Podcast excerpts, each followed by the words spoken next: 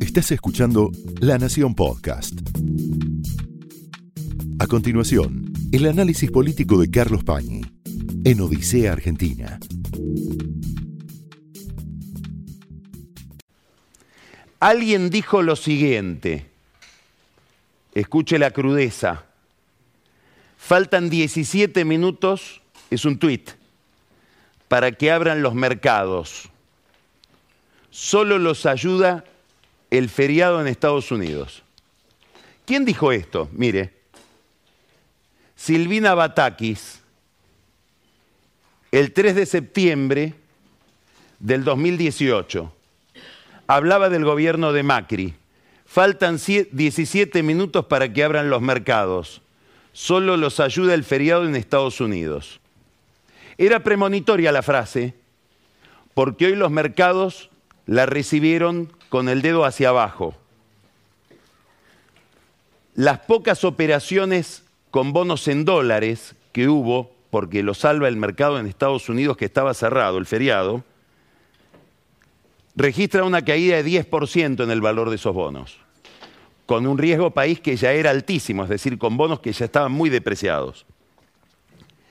Nota al pie de página, hay quienes recomiendan que si el gobierno fuera inteligente, hablaría con el Fondo Monetario Internacional para recomprar toda la deuda a estos valores. Las acciones en dólares caídas entre 8 y 14%, medidas en dólares. El contado con liquidación, llamémosle el dólar libre, el dólar al que se tiene acceso a través de compra de bonos, 280 pesos. Y bajó, llegó a 285 hoy. El Banco Central tuvo que vender 650 millones de dólares, un Banco Central que venía de comprar dólares gracias al hipercepo que se estableció la semana pasada. Pero el dato más importante de todos no está en estos datos que acabo de señalar. El dato más importante de todos es que el Banco Central volvió a salvar el valor de los bonos en pesos. Los bonos en pesos son los títulos que emite el Tesoro Nacional, el Ministerio de Economía, para financiarse, tratando de tomar pesos del mercado y prescindir en alguna medida de la emisión del Banco Central. Como hay tanta desconfianza ya en el mercado de pesos de que esa deuda se pague y no haya un reperfilamiento, una reestructuración de la deuda en pesos, el Banco Central sale a comprar esos bonos. Pero claro, para comprarlos tiene que emitir, con lo cual la jugada global sigue siendo la misma. Se quiere evitar la emisión, pero ahora tiene que seguir emitiendo para salvar los bonos del Tesoro. ¿Cuánto se supone que emitió hoy el Banco Central para poder comprar esa masa de bonos? 265 mil millones de pesos. Este es el dato. ¿Por qué? Porque en los días anteriores de crisis con Guzmán, el mercado se alarmaba con compras de 100 mil millones por día. Y hoy pasó muy de largo ese tope y compró bonos el, el Banco Central por 265 mil millones de pesos. Claro, el mercado que presume con esta emisión para salvar los bonos, se supone que va a haber más inflación, por lo tanto más atraso cambiario, por lo tanto más perspectiva de devaluación hay una relación entre la perspectiva de devaluación y la inflación, porque el mercado piensa, si el único, el único precio que no se mueve cuando todos los precios se mueven es el del dólar oficial, bueno, lo que hay que hacer es presumir que ese precio en algún momento se va a mover. ¿Y quién me indica la verosimilitud de ese movimiento? ¿Quién me indica que ese pronóstico, esa expectativa puede ser correcta? La brecha cambiaria que ha llegado a niveles ya insostenibles. ¿Qué es lo que está mirando todo el mundo esto? Este es un gráfico de Fernando Marul que toma la medición de inflación en 30 años según el INDEC y las mediciones provinciales. Esto es la historia de la Argentina desde el 91 hasta ahora. Esto es la convertibilidad. Fíjense lo que es Menem. Este es el éxito político de Menem. Acá tenemos un pico de inflación posterior al colapso del 2001 y el kirchnerismo, que esa inflación es reposición de la inflación, o si usted lo quiere ver de otra manera, atraso cambiario. Este es el pico de la devaluación de Macri, que se traslada a los precios, y esta es la historia de Alberto. Esto es Alberto Fernández, del 19 al 21. 5%, al 22, perdón. ¿Qué está proyectando este cuadro? Que va a haber una inflación del 94% anual. ¿Qué se supone que va a pasar este mes cuando se conozca la inflación del mes pasado? Y posiblemente 7%, 8%. Eso en alguna medida explica el timing de la renuncia de Guzmán de la que ahora vamos a hablar. Ahora, ¿por qué hay tanta desconfianza? Para entender lo que está pasando entre el público, que somos todos, es decir, el mercado no es un grupo de operadores financieros solamente. Esos pueden ser los que entienden mejor la jugada, los que la ven venir. Pero todo, el mercado es la sociedad, todos los que tomamos decisiones económicas. ¿Por qué hay tanta desconfianza en la actual escena oficial? Y acá, para entender este problema, hay que olvidarse de la anécdota, hay que olvidarse de los nombres. Casi sin saberlo tal vez, pero estratégicamente el gobierno en las últimas 48 horas inundó a la prensa, a la opinión pública de nombres, que iba fulano, que se negó Mengano. Después vamos a hablar de eso. Vamos a hablar de lo que el gobierno quiere que sepamos y de lo que el gobierno no quiere que sepamos. Pero antes de hablar de eso, lo que hay que entender es que toda esa danza de nombres, esa maraña de nombres, disimula el problema principal. Y en el problema principal está cifrada la desconfianza. Están cifradas las expectativas negativas. Y el problema principal es que como nunca antes, Alberto Fernández está demostrando una enorme confusión conceptual respecto del problema que debe resolver. Aquí hay dos tesis en el oficialismo, o había hasta ahora dos tesis, tendremos que ver en los próximos días si sigue habiendo dos tesis o una sola. Una es la que plantea Cristina Kirchner.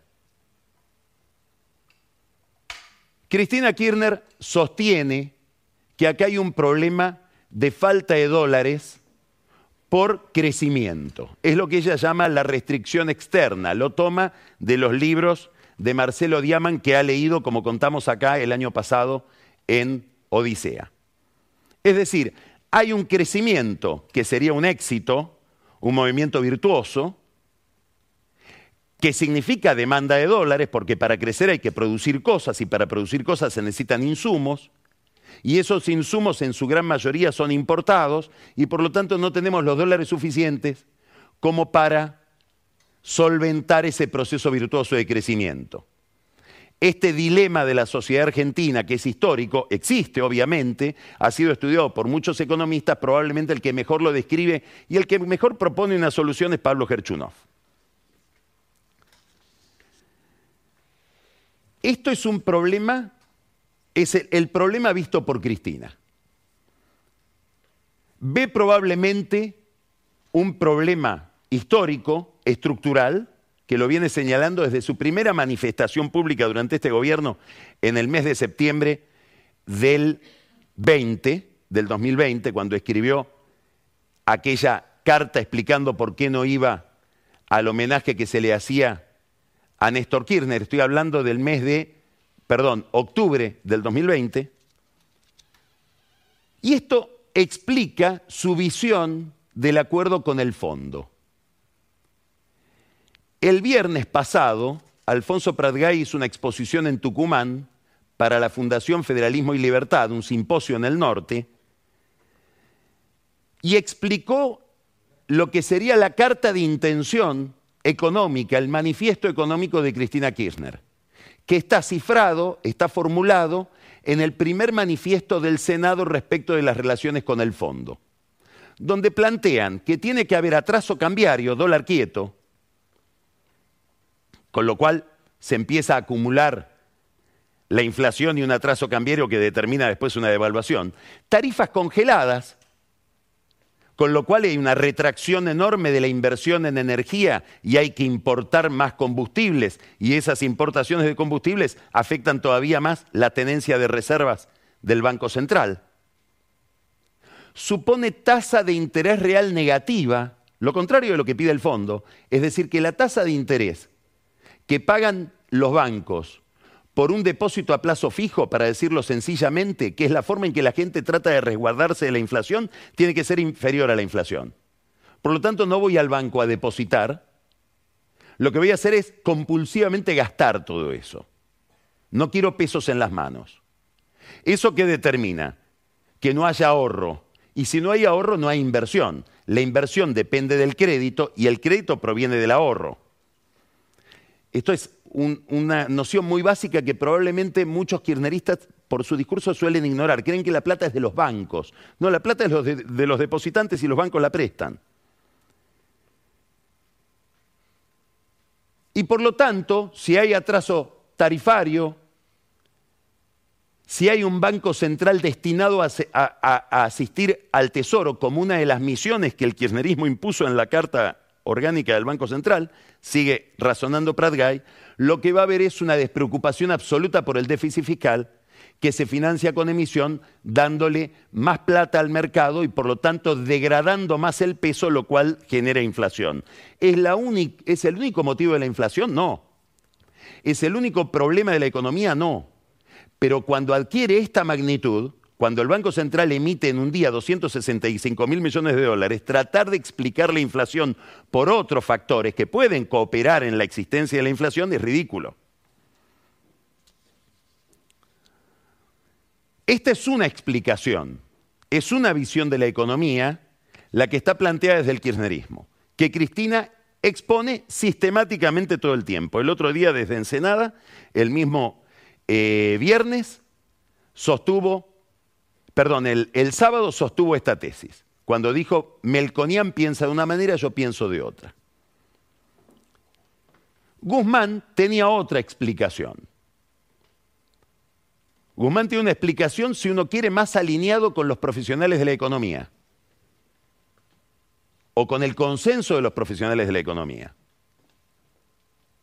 ¿En qué consiste esa explicación? Hay un déficit desbocado, en cuyo centro está el problema previsional y el problema de los subsidios a la energía, subsidios a la energía que benefician casi exclusivamente al área metropolitana, que es donde Cristina tiene los votos, no a las provincias, donde los precios de la energía están mucho más actualizados, es más cara la energía. Ese déficit fiscal, no, por su dimensión, por la dificultad en sostenerlo, hace que los que prestan no le quieran prestar al gobierno, porque hay una altísima probabilidad de que no pague, como indica el precio de los bonos en dólares y ahora el problema de los bonos en pesos. Nadie le quiere prestar a un gobierno con ese tipo de descontrol fiscal. Por lo tanto, el gobierno lo que hace es emitir. Al emitir sobran pesos y esos pesos degradan, se, trasladan a los precios en forma de inflación. Esta era la lectura de Guzmán. Esta es la lectura que está debajo es la hipótesis de explicación del acuerdo con el fondo. Ahora, sucedió algo muy importante la semana pasada, que dio motivo para risa. Alberto Fernández dijo que no es que sobran pesos, como explica Guzmán, o como explicaba Guzmán, como sostiene el programa que está implícito en el acuerdo con el fondo. No, Alberto Fernández dice faltan dólares. Faltan dólares ¿por qué? Porque estamos creciendo tanto y tan bien que ya no nos alcanzan los dólares para los insumos que tenemos que comprar para solventar ese proceso de crecimiento. Primero es, es un dato falso desde el punto de vista estadístico. La actividad económica se mantiene planchada desde que rebotó después de la pandemia. Perdón, de la cuarentena. Pero lo importante no es eso, no, no importa si es cierto o falso. Lo importante es que el presidente con esa frase dijo yo coincido con Cristina y disiento con Guzmán. Es decir, mi explicación del problema que tengo que resolver no tiene nada que ver con lo que yo me comprometí a hacer con el Fondo Monetario Internacional. Dicho de otra manera, yo pacté con el Fondo Monetario Internacional una terapia que no tiene absolutamente nada que ver con la enfermedad que yo tengo acá diagnosticada. Esta enorme confusión conceptual y política es la que está detrás de la desconfianza del mercado, es la que le genera a todo el mundo, a todos nosotros, una enorme incertidumbre, un enorme desasosiego respecto del futuro. Un presidente que dice, esto es un refrío y aplica una terapia para la hepatitis.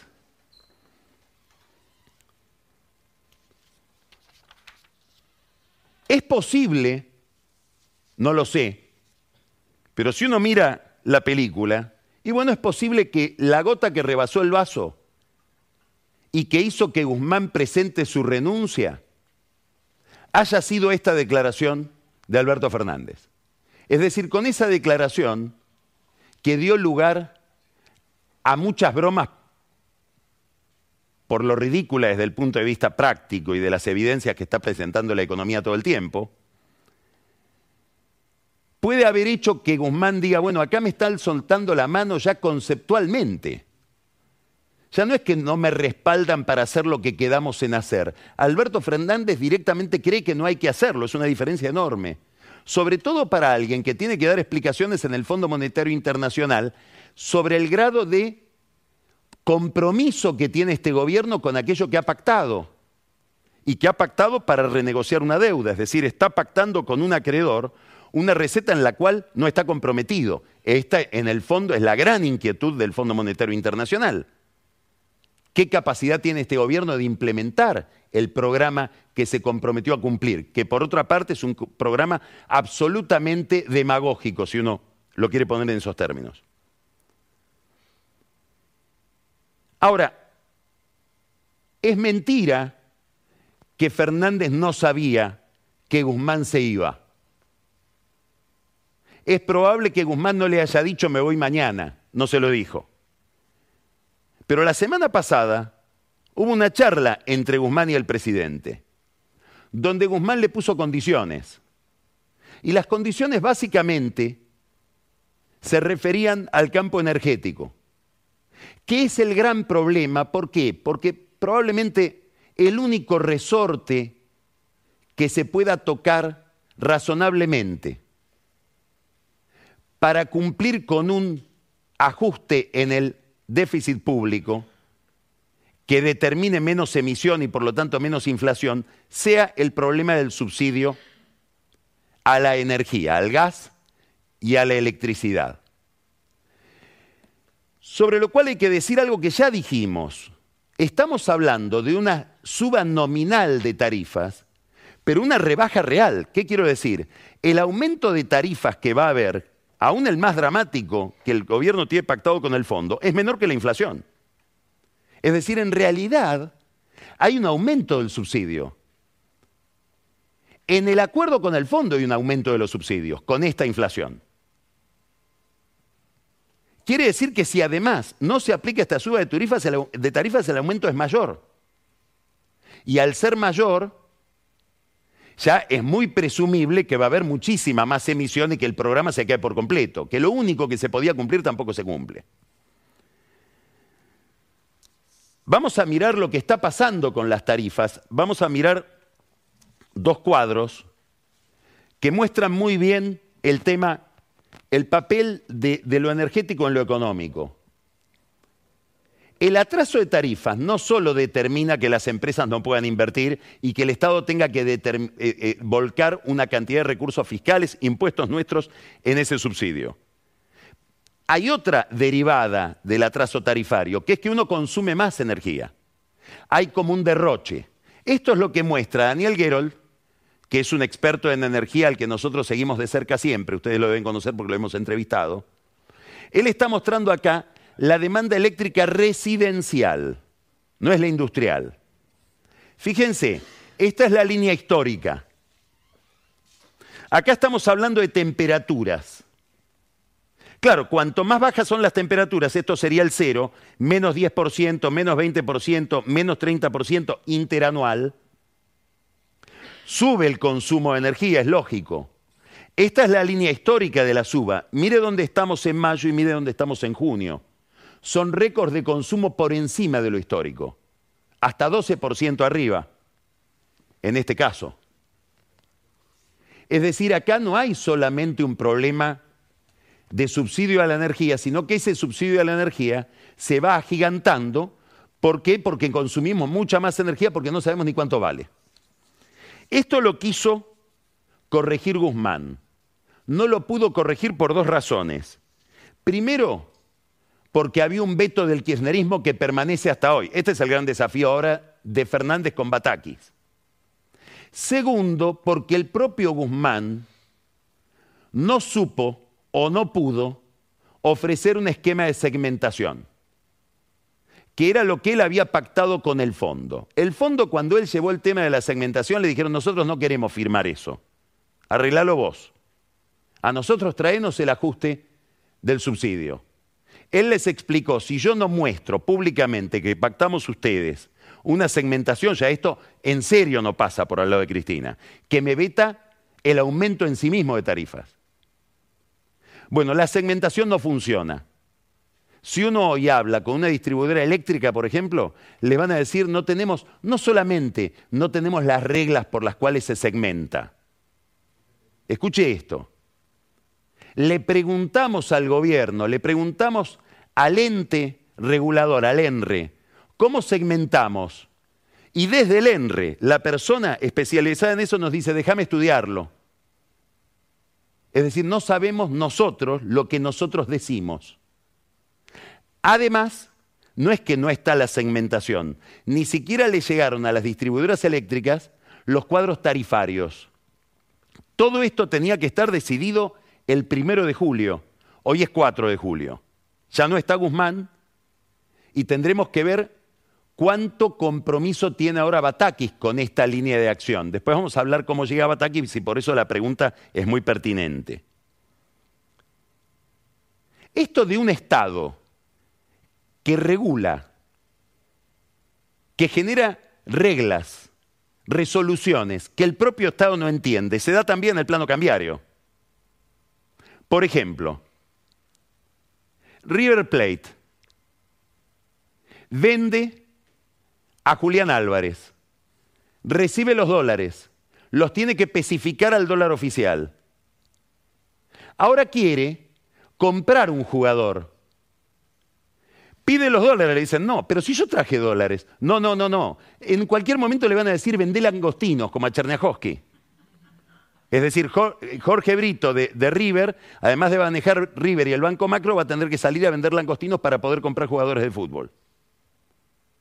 Hay otro caso más patético todavía. Estoy hablando de una gran empresa, una empresa industrial importante, que quería traer unas maquinarias la semana pasada.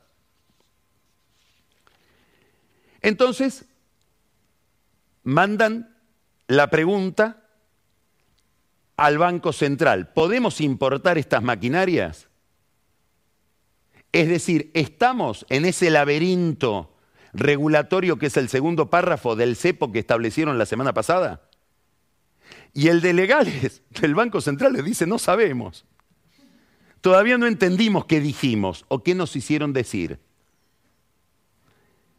Quiere decir que además de un problema de administración de la macroeconomía hay un problema ya de enredo, de gente que camina, se pisa el cordón de los zapatos y se va tropezando con sus propias iniciativas. Conclusión el acuerdo con el fondo, si ya estaba incumplido ahora, navega sin luces. Jorge Argüello, el embajador en Estados Unidos, que es un funcionario muy responsable, está elaborando la agenda de diálogo con Biden, que aparentemente tiene muy buena predisposición de recibirlo a fin de mes en la Casa Blanca, Alberto Fernández, hasta le pidieron que vaya Fabiola Yáñez por la empatía que adquirió Fabiola Yáñez con la mujer de Biden en la, cumbre de las Américas de California, de Los Ángeles. Ahora, ¿cuál es el tema con Biden hoy? Poder zafar del acuerdo con el fondo. Para eso hay que hablar con los americanos, hay que hablar con los alemanes. Están hablando con los chinos y siempre se olvidan de lo mismo, no hablan con los japoneses, que son los segundos accionistas del fondo. Todavía no entendieron, a pesar de la experiencia anterior, que hay un trío que decide sobre la Argentina, que es Estados Unidos, Alemania y Japón.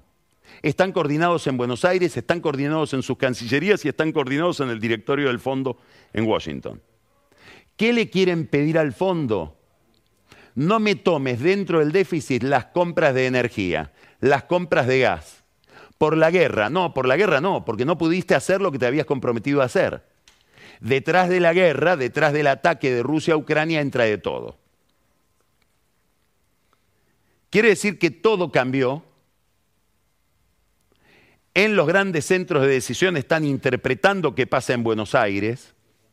La semana pasada estuvo en Buenos Aires una figura importante del Departamento de Estado, una de las principales, uno de los principales funcionarios que atienden América Latina en el Departamento de Estado en Washington, Mark Wells, habló con funcionarios del gobierno, habló con Guzmán, ya hoy esa información no sirve más.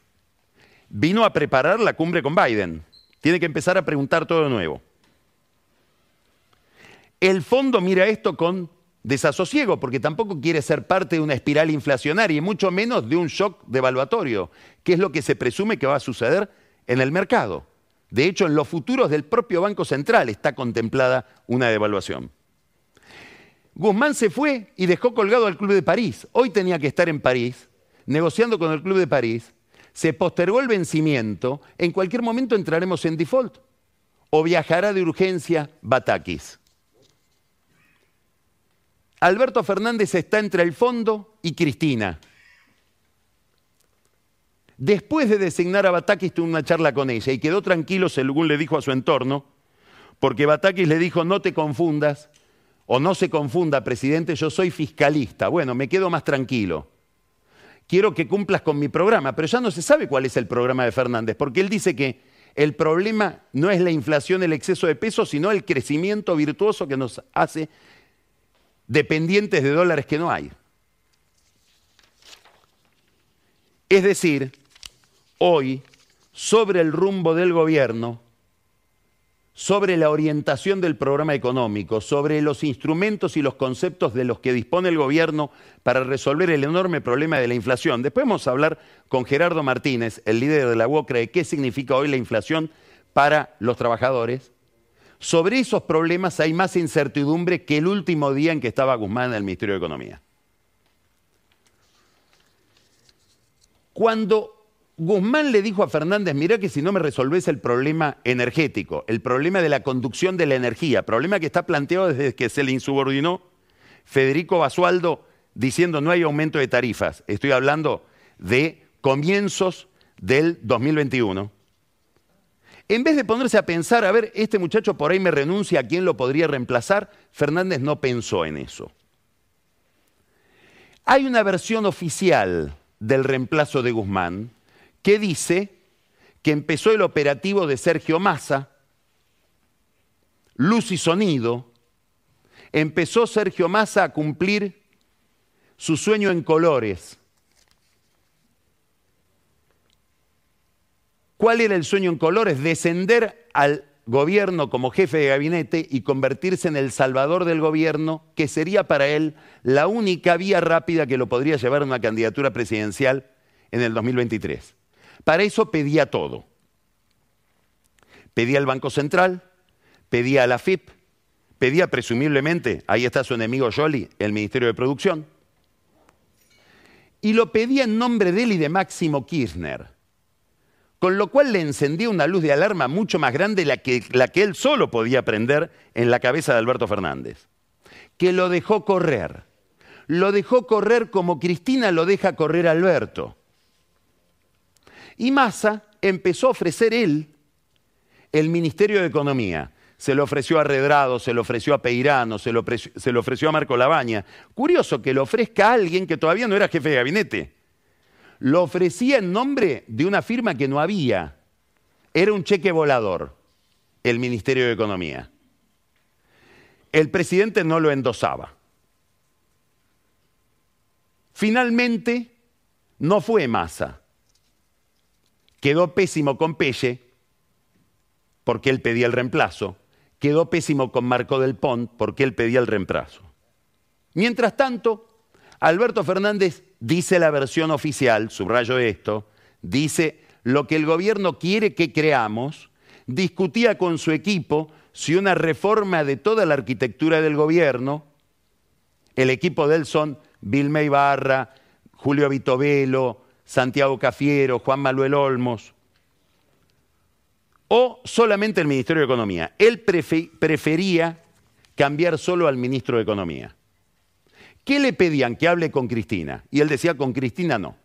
No voy a perder la dignidad. Dice que cuando dijo no voy a perder la dignidad, un dedecán bajó, bajó la vista y movió la cabeza. Le mandaron el mensaje de que Cristina quería hablar con él. Ese mensaje se lo trajo Massa de parte de Máximo Kirchner. Le mandaron al senador Mayans, jefe del bloque de Cristina en el Senado. No quiero perder la dignidad. Al final se convenció de que tenía que hablar con Cristina. Recurrió a Julio Betovelo, al secretario general de la presidencia. Dicen que también intervino Gabriela Cerruti. Le pidieron a Estela de Carlotto que llame a Cristina porque Alberto Fernández quería, por una cuestión de autoestima, quedar como que se lo había pedido Carlotto. Le hicieron a Carlotto pedir que le pidan. Entonces, delante de Carlotto dijo, bueno, sí hablo, y hablaron una hora por teléfono. Media hora de reproches cruzados. Adivine usted quién fue la que hizo más reproches. Ya le di la respuesta con el, el género del artículo, ¿no? Del pronombre. Y después de esa media hora se habló de el rumbo del gobierno. En un momento dicen que estaba el nombre de Álvarez Agis, de Manuel Álvarez Agis, no sabemos hasta dónde era un nombre de Fernández o era un nombre, en el gobierno usan dos palabras, de los patrones de Álvarez Agis o de los clientes. Digamos clientes. Marcelo Midling, Sebastián Eskenazi, José Luis Manzano, que querían que llegue Álvarez Agis al Ministerio de Economía. Claro, era bingo, cartón lleno, masa, que también es cliente, o subordinado de este grupo empresarial, sumado a Álvarez Agis, en la que le tomaba el gobierno eran estos empresarios, no Cristina a Alberto. Tuvo suerte porque Álvarez Agis, que le había dicho a estos amigos empresarios, yo si hay un acuerdo político voy, hubo acuerdo político pero igual dijo que no iba. La versión oficial, subrayo, la versión oficial, dice que dos, dos personas, un hombre y una mujer, de Alberto Fernández fueron los que sugirieron el nombre de Batakis. Miguel Pelle y Marcó del Pont, que en la lista del kirchnerismo son dos candidatos a ser reemplazados. Sabemos solo algo concreto de todo esto, que hubo un acuerdo entre Cristina y Alberto Fernández. Ese acuerdo fue que más no. Es decir, el único acuerdo seguro que hubo fue que Massa no. ¿Cuál es la versión no oficial? ¿Quieren que les diga la versión real? Está absolutamente verificado que el sábado a la noche la ministra era Batakis. ¿Quién puede haber sugerido el nombre de Batakis? No lo sabemos. Yo propongo un nombre, el jefe de Batakis, Guado de Pedro. ¿Qué quiero decir? Que muy probablemente, como el sábado a la noche, no agregué un dato, en la intimidad de la cámpora, la ministra era Batakis, a la puso Cristina. ¿Esto qué significa? Que todo lo del domingo fue un acting, fue un simulacro, un zafarrancho de deliberación y que lo usaron a masa, ida y vuelta, Tigre, para disimular que el nombre ya era el de Batakis puesto por Cristina el sábado de la noche. Y que eso se coronó con una conversación entre Alberto Fernández y Cristina para que Cristina le explique a Alberto Fernández cuál es el sentido de la designación de Batakis. Hay algún paranoico que dice, qué raro que Batakis al primero que le agradece es a Yoli. que también salió a decir, yo conseguí el teléfono, todos quieren ser parte de la operación. Después voy a explicar por qué. Este paranoico que dice por qué le agradeció Jolie, a Jolie, en realidad lo que se está preguntando, ¿por qué no le agradeció a Guado de Pedro, que era su jefe, y presumiblemente quien la promovió? Es raro que Guado de Pedro no aparezca en toda la película siendo el Ministerio del Interior el jefe de Batakis y el amigo de Cristina. Obviamente que si la historia es la segunda, y yo me inclino por pensar que la historia es la segunda, estamos frente a un fenomenal avance de Cristina Kirchner sobre el gobierno de Alberto. No hay que sorprenderse. Y todo lo demás sería una simulación para salvar la dignidad del presidente ofendido. Vamos a ver cómo sigue esto. ¿Qué quiere decir cómo sigue? Que en las próximas horas, probablemente esta semana, haya una reunión presencial entre Alberto Fernández y Cristina Kirchner. Y en el entorno de Cristina Kirchner, no lo sé, pero supongo, deben pensar para estos movimientos del mercado, si lo que queremos es aplicar nuestra teoría, que es que al mercado hay que disciplinarlo con regulaciones y con represión, no alcanza Batakis. Por eso y a la mañana salió corriendo Mansura a decir se acabaron los cambios, porque ve que tiene la marca en el cuello. Por eso Jolie dice, yo la puse, a ver si lo cambian. Jolie a sus amigos les dice, ya tenemos dos ministerios, el de economía y el mío. Ahora falta solo la fórmula. Jolie, Alicia Kirchner. Ese es el plan del ex gobernador de la provincia de Buenos Aires. Se enfrenta a Kisilov, que posiblemente sea en las hipótesis de Cristina una carta para el 2023, pero se enfrenta seguramente a Cristina, que está lanzada. De esto quiero hablar. De Cristina. Cristina está en modo Atila. No deja crecer el pasto por donde pasa. La hemos visto el otro día en un estado de ánimo rozagante, en Ensenada, diciendo cosas extraordinariamente importantes que probablemente pasaron inadvertidas porque Guzmán, que parece ser más vengativo de lo que se suponía, le arruinó el acto con su tuit. Se presentó en Avellaneda con un gran discurso, hasta con números, se presentó con un gran discurso en Ensenada, ahora va a ir a Calafate y va a seguir haciendo campaña. Está dispuesta a reunir todo alrededor de ella. Todo. Cuando digo todo es todo. ¿Qué quiero decir? Que este viernes que viene, Julio Devido, por ejemplo, que hubiera merecido largamente una visita de Cristina en la cárcel, va a hablar en Neuquén, en la Casa Patria, invitado por Oscar Parrilli. Es una reivindicación a debido después de 35 años al lado de los Kirchner. Es decir, Cristina está cerrando todo alrededor de ella. Le faltan los movimientos sociales, a los que llamó apretándolos, porque Máximo Kirchner no habla con el chino Navarro, pero habla con el gringo Castro, habla con Leonardo Grosso, es decir, con las segundas líneas del movimiento Evita. También para traerlos y para quitarle la última base de sustentación bonaerense al presidente. Ya se llevó a los ministros bonaerenses. Se lo llevó a Ferraresi, se lo llevó a Zabaleta, se lo llevó a Catopodis. Dijo algo que pasó inadvertido el otro día en el discurso de Ensenada. ¿Qué hay que pensar de lo que está haciendo Cristina? Obviamente está pensando en el 2023, está armando, está poniendo las piezas para una batalla, que es la batalla electoral. Debe estar pensando en su candidatura. No sabe si le dan los números o no. Está como Macri en eso, tocando el agua, a ver qué temperatura tiene.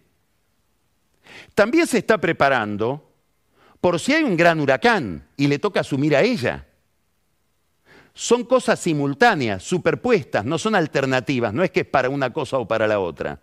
Pero se está preparando para algo más, que lo viene diciendo sin que se advierta demasiado.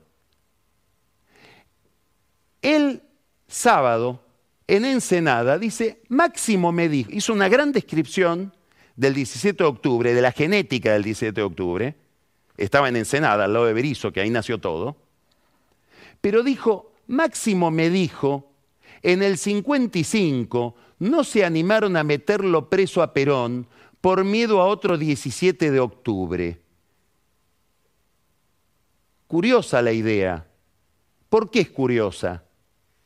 Porque en la semana anterior, cuando estuvo en Avellaneda, lo felicitó a Ferraresi y le dijo, qué bien que estuviste Ferraresi, porque la justicia te objetó una decisión del Consejo Liberante de la Municipalidad y movilizaste a la gente en contra de la justicia.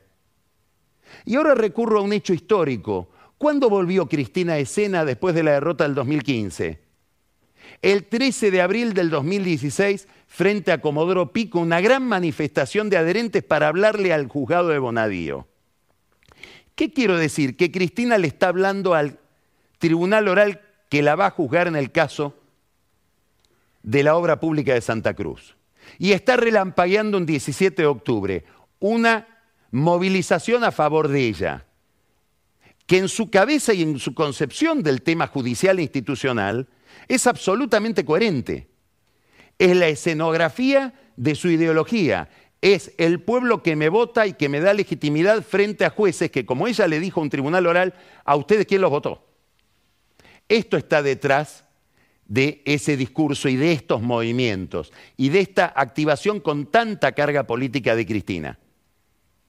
Dijo otras cosas interesantes al pasar. Lo saludó 20 veces a Julián Domínguez como, ay, Julián no te había visto. Es el primero que vio. Dice, acá tengo un ministro de Alberto. Alberto, vienen los ministros ya a los actos. Despertate, atendeme. Armá la mesa. ¿Qué quiere Cristina? La mesa que armaba ella cuando era presidenta, que almorzaba y comía todos los días con Alberto Fernández. Alguien que conoce mucho a Alberto me decía hoy, ¿sabés qué pasa? Quiero un lugar que no hay, porque esa mesa no hay para nadie ni para nosotros. No gobierna con mesa este hombre, no habla con nadie, decide solo. Escucha a todos, pero lo que va a decir no lo sabe nadie. Cristina quiere un lugar que no está. No es que no está ella, no hay nadie ahí. Dijo otra cosa interesante, que fue la comidilla del oficialismo todos estos días. Dice, les voy a mostrar mi teléfono, cómo fue lo de Melconian, porque yo puedo mostrar mi WhatsApp. Yo puedo mostrar mi Telegram, ella usa Telegram, es decir, mis chats. No sé si todos pueden. ¿De quién estaría hablando? ¿Quién es la figura pública tan importante en la Argentina del que se dice que tiene cosas que no son tan presentables en su, en su chat? Hablo de vida privada, no de vida pública. Como dice ella, son los deberes, adivinar. En diciembre del año pasado hubo una comida importante. Fue en una casa de Guado de Pedro en Mercedes es Cristina y Lula. Esa es la trayectoria que ella está mirando. Es la trayectoria de un condenado que vuelve. Ese es el agua que está tocando a ver si hay temperatura. Y el regreso de Lula, que parece inevitable en Brasil, y el triunfo de Petro en Colombia, le puede estar dando a ella el clima de que se ponen de moda de nuevo esas ideas y esos liderazgos. A su vez, mira a la izquierda.